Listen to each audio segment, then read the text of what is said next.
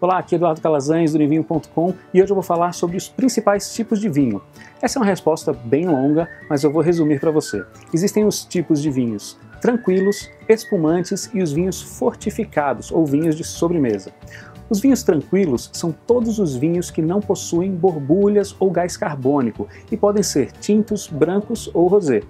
Os espumantes são os vinhos que contêm gás carbônico residual, e essas borbulhas são conhecidas por perlage, que vem do francês perle, que significa pérola. E os espumantes podem ser produzidos pelo método Asti, Charmat ou Championat, que vamos falar sobre eles em um próximo vídeo. E por último, os vinhos de sobremesa, que podem ser produzidos por uma infinidade de processos, mas geralmente são vinhos mais doces, produzidos com uvas pacificadas e com alto teor alcoólico. Por hoje é isso aí, compartilhe esse vídeo e se você tem alguma dúvida sobre o mundo do vinho, deixe um comentário aqui embaixo que a sua dúvida pode virar um novo vídeo. Um forte abraço!